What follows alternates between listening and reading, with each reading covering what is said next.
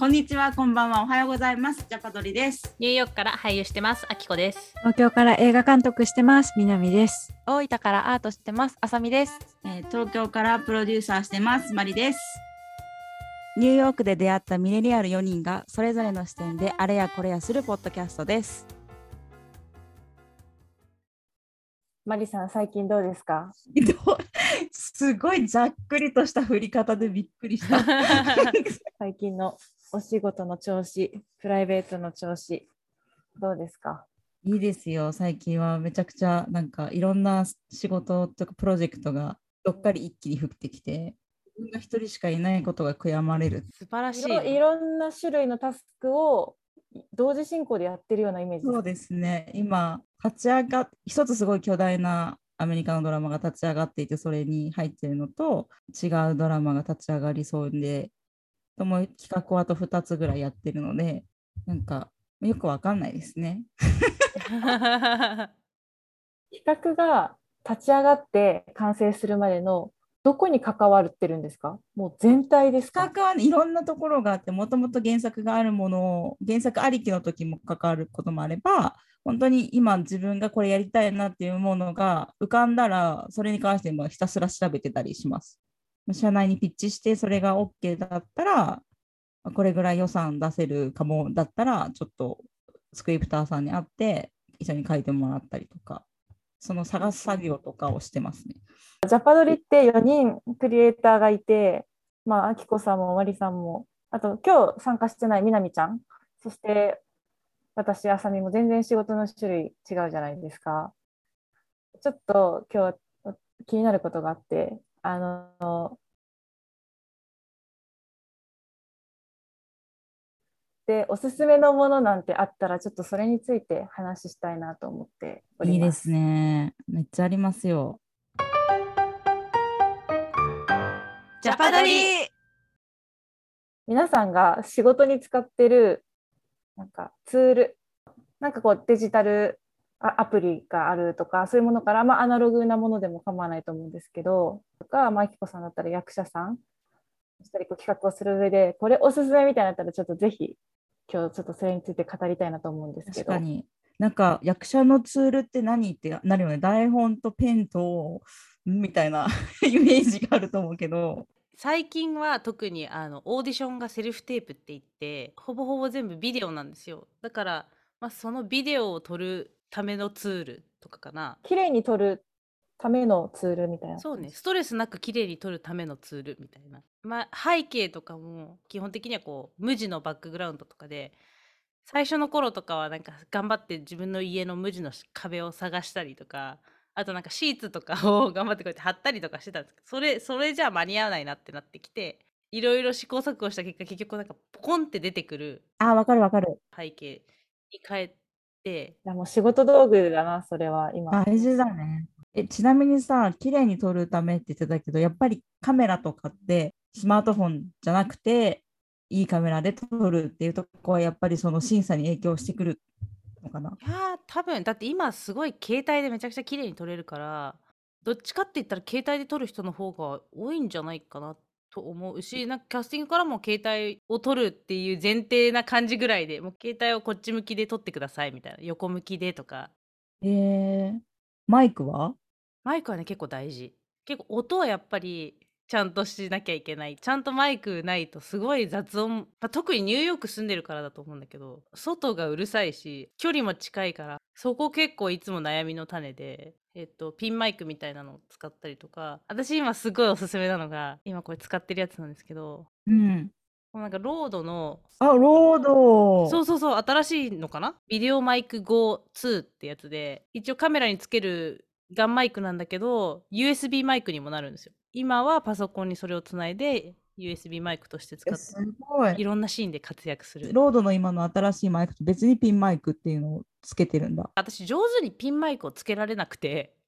それねすごいいつか誰音声さんに教えてほしい衣擦れみたいなのが入らないようにうまくつける方法あー、確かにね。ちょっと芝居で動いたりとかするとカサカサってなる谷間の間にテープで貼っ自分だとうまくできない。なんでだろうね。結構調べたりしてるんだけど YouTube で。折りかなんか三角形に折ってガムテで挟んで貼るみたいなのとか見てやってみたけどなんか全然ガサガサして。ジャパドリ。そうじゃあちょちょっとここでマリさん、マリさんおすすめのツール特集聞きたい。おお、すっごいいっぱい知ってそいいね、この感じ。鉄板でもいいし、最近これ来てるおすすめでもいいし。そうだね。仕事がさ、結構デスクワークが多かったりするので、企画の時によく使うのが、企画ってやっぱりアイデアをガーって一回出していって、それをまとめたりすることも多くて、そのガーって出す時に、あの手で書いてたらさ、後々シェアするのとか大変なので、パソコン上でできないかなと思って探して出てきたのが、Gitmind。なんか一つ単語を、まあ、紙の中心部に書いて、そこから想定されるものを線を引っ張って、一個左上に書きます。で、そこからまた想定されるものをまた引っ張って書きますみたいなことをよくやったり、ブレストの時に。で、そういうのをパソコン上でできるっていう。でしかもそれそれをすぐシェアできる。そこに画像も貼れるとか、色も変えられるっていうので、あの例えばキャラクターのイメージとかーを彫るときにそれを使ったり、あとは、これはなんかどっかのブロガーの人が開けておすすめだったのが Notion っていうメモのできるもので Google Docs みたいな感じなんですけどその中にいっぱいリンクも貼ってさらに階層を下げてもう1ページ追加できる。なんかウェブサイトみたいな感じなものを作れるんですよ、メモとして。それもウェブサイトみたいな感じですぐにシェアができるどう。どうういう状況ですか？と尋ねる必要がなくなります。あ、そうそうそうそうそう、そういうワークフローとかもシェアできたりするし、なん私はもう本当に、例えばこの作品の調査とかをするので、歴史を調べるとか、それに関連する画像をブワーって貼っていったりとか、リンクを貼っていって、えー、Notion。 Notion っていう、えいいはな、どっちも共有できるっていうのが強いですね。共有とか同時に書き込みができるっていうことですよね。い、あともう一個、まあいくつかあるんですけど、その企画をする段階でとか、Google のああのアプリでもう一個あるのが、 Jamboard。Google がその Docs とかシートとか出してるみたいに Jamboard っていうのを出していて、みんなで書き込める、本当落書き帳みたいな。あ今、マリさんが見せてくれてますね、実物を。本当絵も描けるし、もうちょっと私メモ取ってんで汚いんですけど、あそれいいっすね。変な話、ホワイトボード風にここで操作できるみたいな。すごい。あ、手書き感覚なんですね、こっちは。iPad 持ってたらま手元でせ操操作しながらみんなでスクリーン映してみんなで書き込める同時に。なのでめちゃくちゃこれもおすすめ。えー学校教育とかでもよく使われてるって今出てきて、なるほどと思いました。黒板の代わり？だ黒板ねだと写さなきゃいけないけどこれをなんか書いた文字をそこを切り取って画像として他に貼るとかもできるんですよ。なんか手書き感覚でできるやついいっすよね。私やっぱこのタイプするのとこう手書きでやるのとだとやっぱちょっと感覚違うなっていつもわかるわかる。うん。でそれ言ったら iPad 便利だね。そう私も iPad はここ数年で買ったアイテムの中で一番活躍しまくってる。もう今スクリプト全部 PDF であのプリントアウトしないで iPad で見て私はねそれで言ったら GoodNote っていうアプリ。ジャパドリ私はねそれで言ったら GoodNote っていうアプリ。うんあれすごい愛用しててそこに、まあ、スクリプト取り込んででもその下にあの罫線になってる罫線って言うんだっけ？あのノートになってるページ加えて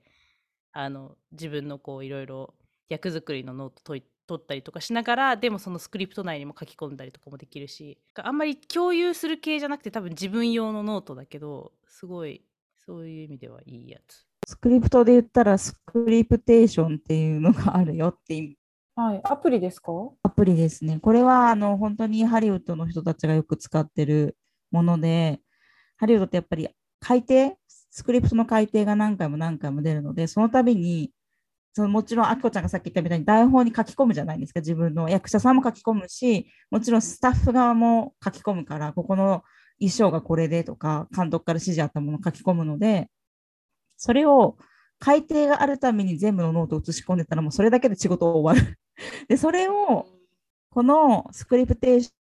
ョンっていうアプリ上でやってたら、改訂出るために、そのノートも丸ごとアップデートしてくれるんですよ、一緒に。えー、スクリププションのその単語だけがアップデートされる。あ、そうそうそう。ここからここはこんな風に取るとか、ハイライトもできるし、で、そういうのも全部丸ごとアップデートしてくれる。それじゃああれか、なんか認識、自動認識みたいな感じで、一応同じページはこれだみたいな。みたいですね、どうやら。すごいよね、今、本当に。え、あさみちゃんどう？逆にその紙、え絵も紙上に描いたりするん？なんだ、その iPad 上で絵を描くだけじゃなくて、実際にこうアナログで紙に絵も描いてる？ああ、はい。紙に絵も描いてます。ツールって幅広いな。逆におすすめのなんかペンとかそういうのってあったりするんですか？そうですね。と、どどうしよう、どうしよう、どうしよう。ああ、そっか、わかった。ツールというものにこだわるアートっていうものに逆にちょっとは、なんかこう、の逆を多分今言ってるんだなって思ってる。ジャパドリえ、じゃあちょっと最後に、なんかすごい無茶ぶりなんですけど、なんか使ってみたいツールとかありますか？今。挑戦してみたいツール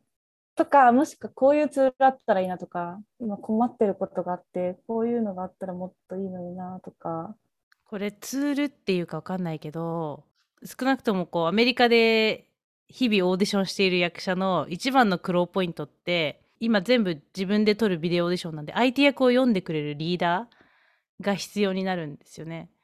だからそれをやってくれるなんか AI アプリとかあったらすごいいいなって思う。なるほど。なるほど。ある、なんかあるんだけど、実際もうすでにあって、私結構、あ、これも一つおすすめかも。なんか、えっと、アプリで自分にもらったそのオーディション用の台本をアップロードすると、相手役を読んでくれるアプリがあって、まあ何個かあるんだけど、私が一番使ってるのはこのスクリプトリハーサーってやつで、ただそのオーディションで相手役を読んでもらうためっていうよりかは、セリフを、セリフを覚える時の練習するよ。その自分のセリフの部分選ぶとキャラクターそこだけ飛ばしてくれたりとかするからそれで自分のセリフそこでやって入れて練習したりとかっていう意味ではすごい使えるんだけどやっぱさすがに芝居を実際にするってなるとやっぱロボットだからあんまりこうタイミングとかもあるしまあ実際だからオーディションを取る時の相手役をやってもらうとこまではまだちょっと難しいなって感じだかららそういうのがまああったらいいなっていうあったらいいなって思うなんかそういうさ、ツールじゃないかもしれないけどさ、世界中にさ、そういう、あ、今やれるよみたいな人をさ、プールできるシステムがあでもそれねあるよ確かあるんかい？うんうん。い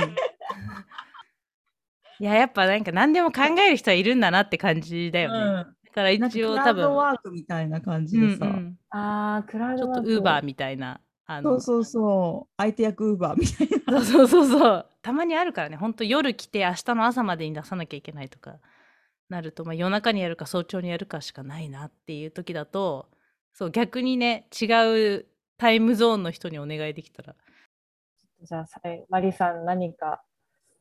実在していてやってないのが VR がまだで、あの見たことあるの、VR の映画を作ってるからって言って、簡易な VR レンズとかをくれて見せてもらったりとかして、めちゃくちゃすごいなと思うんだけど、それをさ、自分で作ったことがないので、VR めちゃめちゃ、うん、日本でも増えてきてるし、VR 劇場とかって池袋にあるのかな、1個。なんか、そういうの増えてきてるから、エンターテインメントのそのバーチャルの世界で体験するっていう、あの、メタバースもそうじゃん。あ、なんかその辺のツールって次どんなの出てくんだろうってちょっと注目している。ね、だって銀行とかも出て出てくるでしょ。人が動くってことはお金も動くし、そうなるとビジネスも動くだろうから、どうなるのかなみたいな。ついていけるのだろうか、そこに。これ今日みなみちゃんがいなかったけどまたみなみちゃんはみなみちゃんでツール持ってるはずだからまたおすすめのツールをお互いこうおすすめし合う聞き合うっていうのもいいかもしれないあ、そうだね。派生して今度はなんかこう私生活の今日お仕事の中心だったけど私生活のツールとかもちょっと聞いてみたくなりました生活のツールちょっと考えときますわ。じゃあちょっとあれかな？聞いてくださってる方で役に立つような情報もあったかもしれないですね。もしかしたら。なんかね、逆になんかそれ古いですよとかさ、ああ、なるほど、なるほど。そういうのもこういうのありますよとか、うん、あったらぜひコメントをのせ残していただけたいです、でもなんか私とかツールとかはつなんか選ばないとか途中でなんか変なこと言っちゃったりもしたんですけど。私的にはすごい面白かったです。2人のツールが聞けて。今日のツールの話はこんな感じでよろしいでしょうか？はーい。はい。では次回の放送をお楽しみにバイバイバイバイ。バイバイ。